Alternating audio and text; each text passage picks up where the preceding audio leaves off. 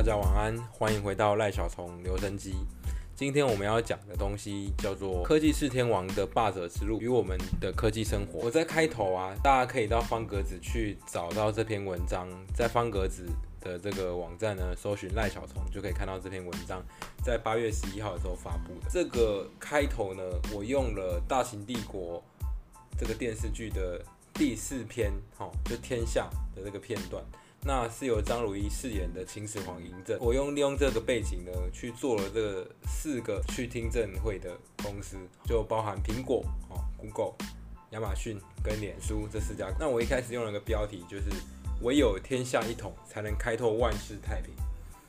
其实就是说，以前早期的政权。他在秦朝，在中国的政权里面，秦朝就是第一个统一的王朝，就是把现阶段我们所能够知道的天下，在那个交通不便的时代，他所认知的天下就是东就是到大海，哦，西就是到这个高原山上，哈，啊，北边就是大漠，啊，南边的话就是有很多的山，就是百越这样子，哦，那这就是所谓的天下的一个格局，就是一个版图，像中国现在的版图，事实上。他那时候看到天下还不包含新疆跟西藏现在的地方，那蒙古的部分呢，也是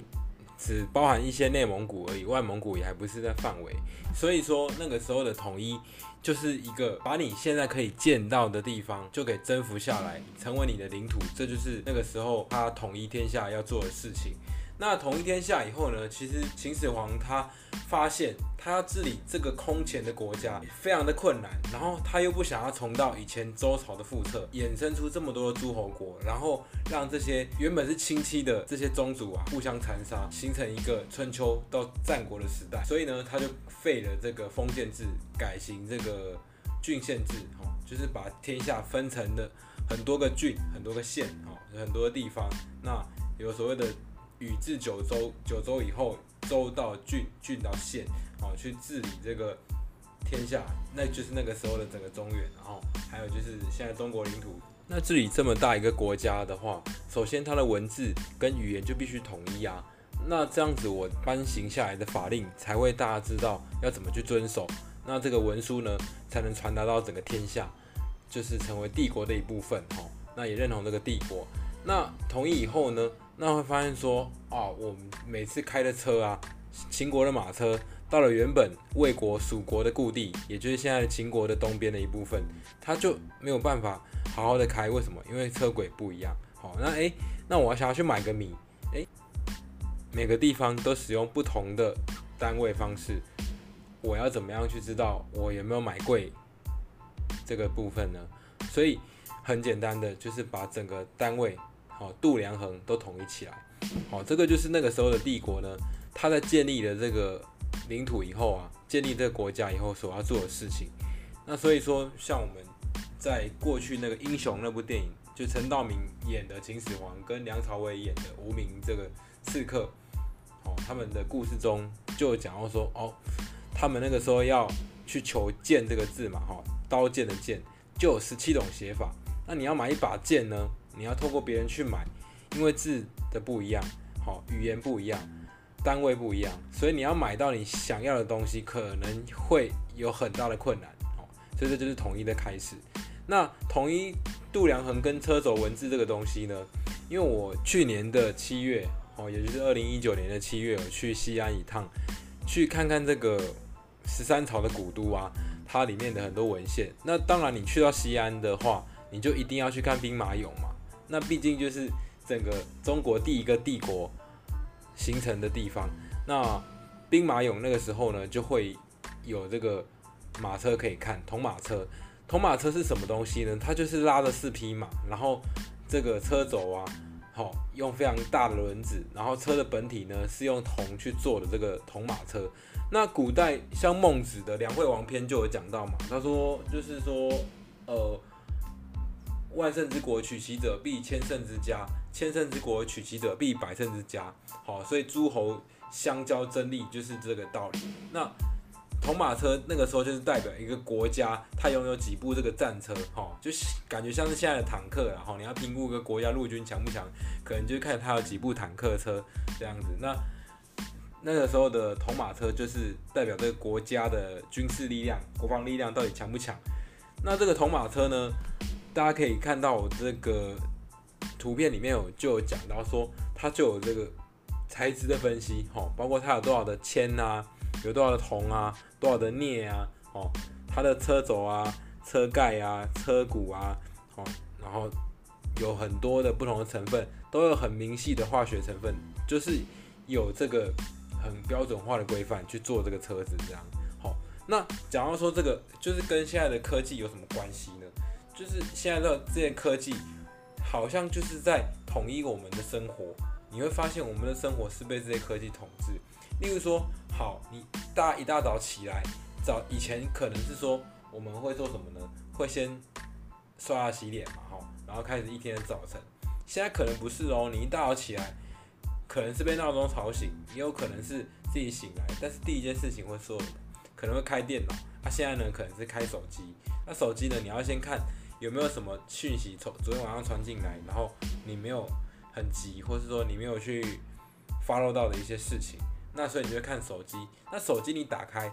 现在的世界就是有安卓跟苹果这两个系统嘛，哈。那安卓就是 Google 的系统嘛。那你就是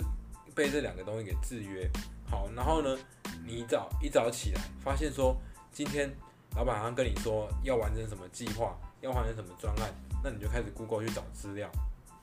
那如果你是一般比较没有那么早，就是一醒来就要工作的人，你应该会上一下脸书，去看一下你的社交圈，吼，你的朋友圈、你的亲友圈发生什么事情，是不是有什么讯息你没有接收到？好，那如果阿妈总的话呢，它就是一个电商平台的。那我们现在的人。其实，尤其疫情之后，你要能够去实体的商店买东西，机会越来越少。因为一来外面天气就是很热嘛，像现在夏天就很热啊，冬天你会觉得很冷。然后现在的街市，其实，呃，以台湾来说，它并不会是一个很适合，就是每一个地方都可以逛的地方。因为你可能要买一个东西，但你要走很远。就以前我们讲到说逛街这种事情，好像已经是。不不会是现在人想要去做的事情，现在人会逛的可能是一个场所，百货公司，因为百货公司冷气整间都有嘛。啊，你如果是逛大街，一来是空气问题，二来是 气温的问题，你会觉得很懒哦。啊，现在人又工作很忙啊，喜欢耍废，逛街需要体力啊，那你就会上电商平台。所以你会发现这些平台呢，逐渐的，就是在我们的生活中呢，就是一个统治嘛。那像以国内来说，你就算不会去上 Amazon，你会去上什么？你可能会去 PC Home 啊，哦，你可能会是去这个雅虎奇摩拍卖或者购物商城啊，或去深深购物或东升购物的这个平台啊，哦，去买你要的东西。那尤其是电子产品这种东西，其实越来越少人会先到这个实体的量贩店，哦，就是黄色的跟红色的这些量贩店啊，去买假设滑鼠啊、键盘啊，或是你的周边设备啊，你需要的电脑、电脑啊，或是。手机这些东西，可能慢慢的，基本上都是到网络上去买，不大可能会有到实体店面去买的可能啊。所以说，这个时候美国国会当然会觉得说，哎，那你们这四家公司是不是有涉嫌垄断？哦，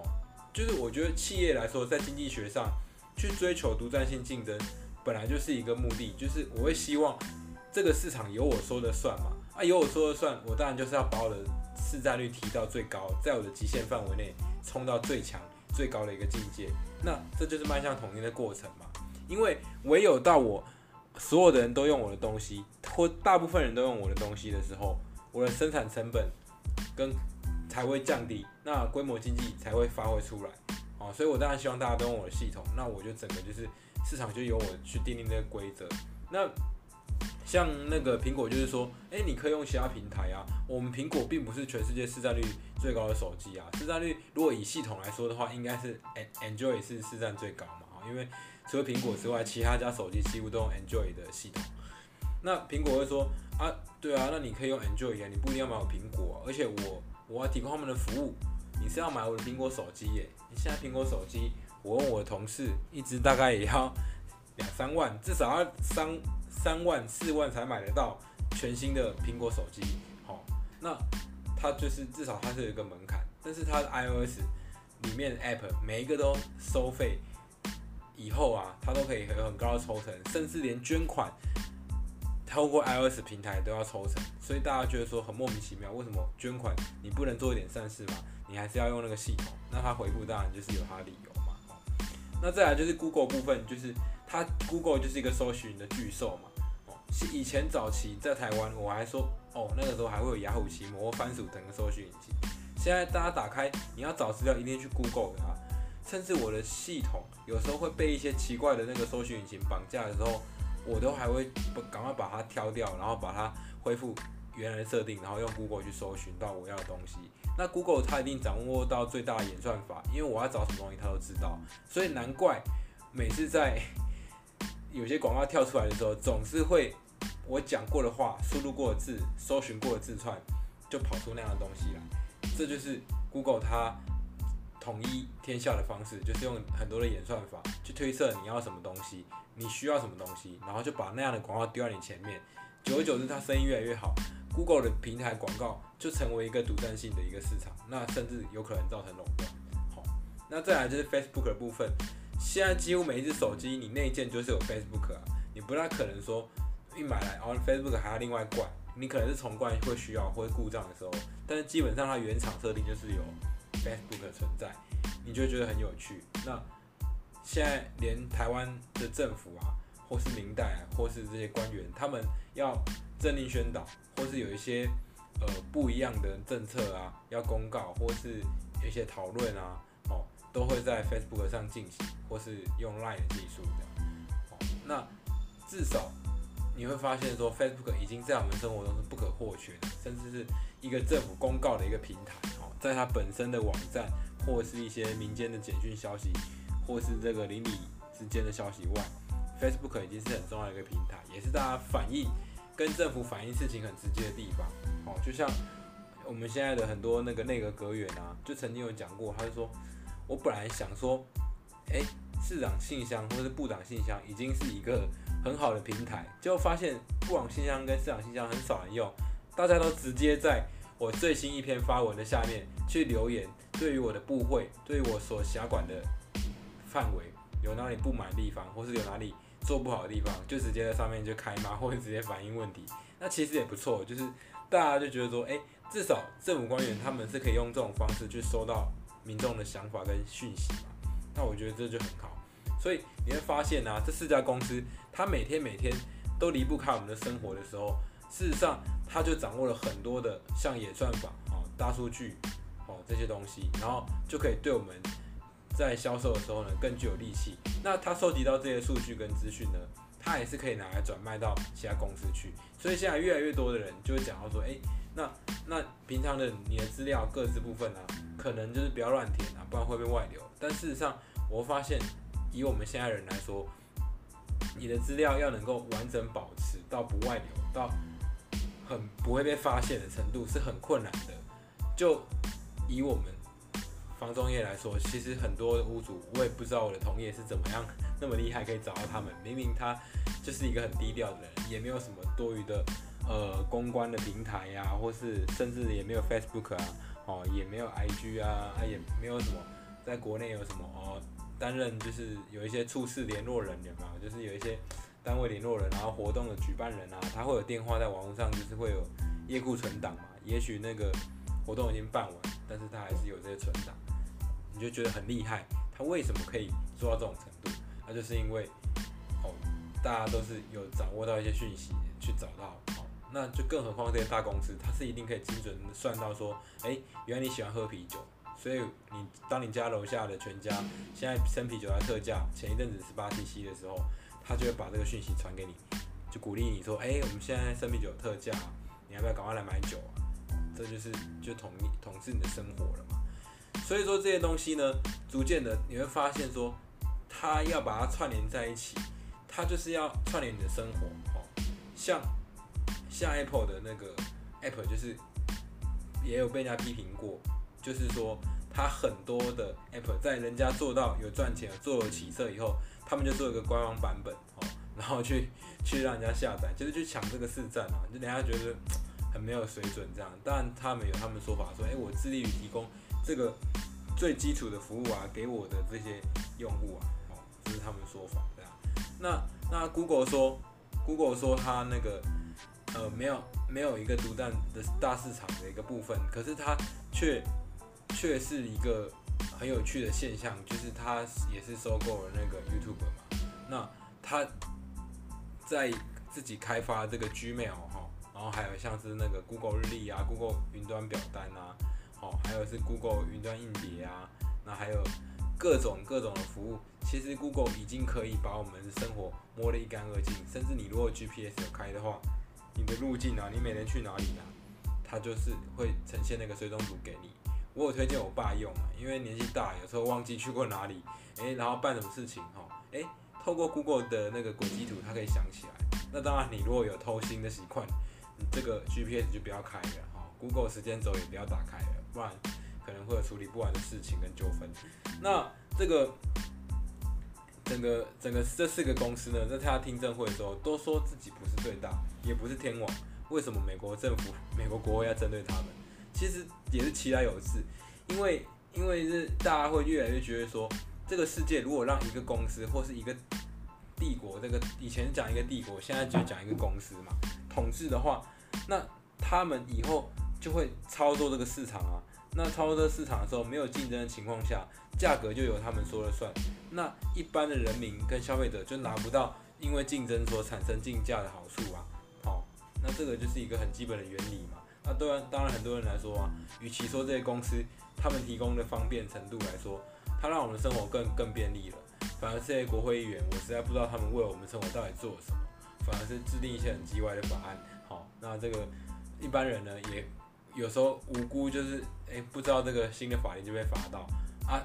富人或者生意人呢，因为他们的一些法规，反而让企业更难以去掌握成本。更难以去降低成本来作业，让这个利润呢提高，好，这困难度就越来越高。所以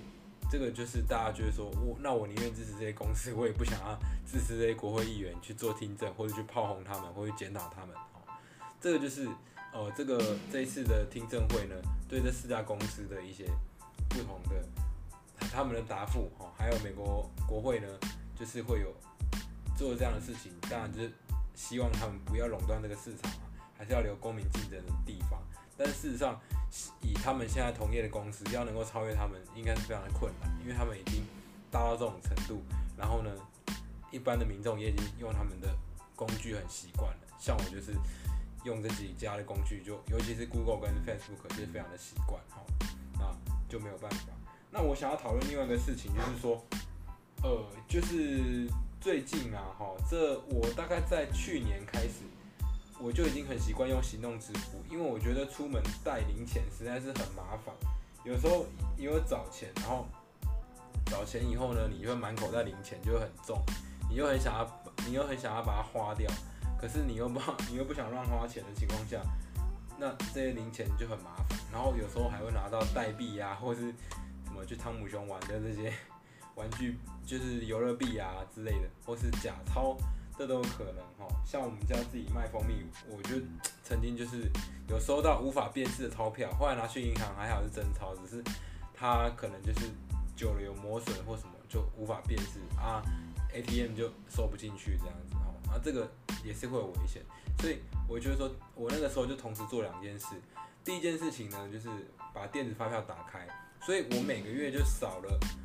少了对这一百多张，好，应该两个月一次兑奖嘛，就少了一百多张的发票要兑，我就完全用云端。那透过电子发票呢，它也是第一个，就是可以减少纸张的浪费嘛，哈，也比较环保。然后第二个，它会自动兑奖，好，然后它也可以整理，就像记账一样，你那个发票清单上列下来，它就可以告诉你啊，你这张发票在哪里买，买了什么东西啊，哦，然后花多少钱啊，你又有记账的功能。然后最方最方便的是。你兑奖的时候，时间一出来，它就直接啪一声，有没有中就知道，然后他就可以直接汇款到你所指定的户头，哦，是不是很方便呢？哦，这是电子发票是一个，啊，另外一个就是行动支付，就是那个时候出来的时候，一开始是有那个嘛接口支付，但是接口支付早期在台北比较流行，台中很像很少人有去用到接口支付这个平台。那那后来就是那个 Apple Pay 跟 Line Pay 出，就是先出了嘛，因为他们系统上服务就比较快。我一开始也还不是很适应 Apple Pay 跟 Line Pay，啊，支持的店家也没很多。好，那到了这个 Line Pay，因为它绑定了那个呃中国信托信用卡以后，有这么大的发卡银行给它当后盾，然后是加上一卡通的加持啊，其实它 Line Pay 的扩展就非常快。好，那便利商店跟超商、超市就不用说了，是一定可以用。那很多大大小小的餐厅跟商店呢，也加入这个 Line Pay 的那个行列，所以 Line Pay 在国内算是蛮好用的一个工具哈，在这个行动支付上哈。那我刚刚漏讲，其实，在行动支付之前，还有一个东西就是悠游卡跟一卡通哦。那这两个东西呢，它也是短暂的取代了这个钱钱币的流通，好，然后变成是社交货币，就是我用 BB 哈，就是我储值到这个呃信信用卡的悠游卡联名卡，或是说存悠游卡或存一卡通，就可以把钱存进去，然后呢，我要消费的时候就 BB BB 好，那就一扣款。那信用卡联名的好处就是说，如果余额余额不够，它就可以直接从余额扣，那你就不用再多烦恼说，哎，我要去再存储值或是去领钱来储值，这感觉又更多此一举。那现在行动支付就更方便了，它连它连卡都不用带，因为有时候我们还蛮怕信用卡或金融卡金融卡不见，或是遗失或掉掉到路上啊之类的被捡走哦，就麻烦，因为它挂失。现在的的情况就是，因为每个人都有一只手机嘛，啊，你手机一定会是固好的，因为它就是你身上的，等于是你身上配备的最重要的一一个一个部分。那你就会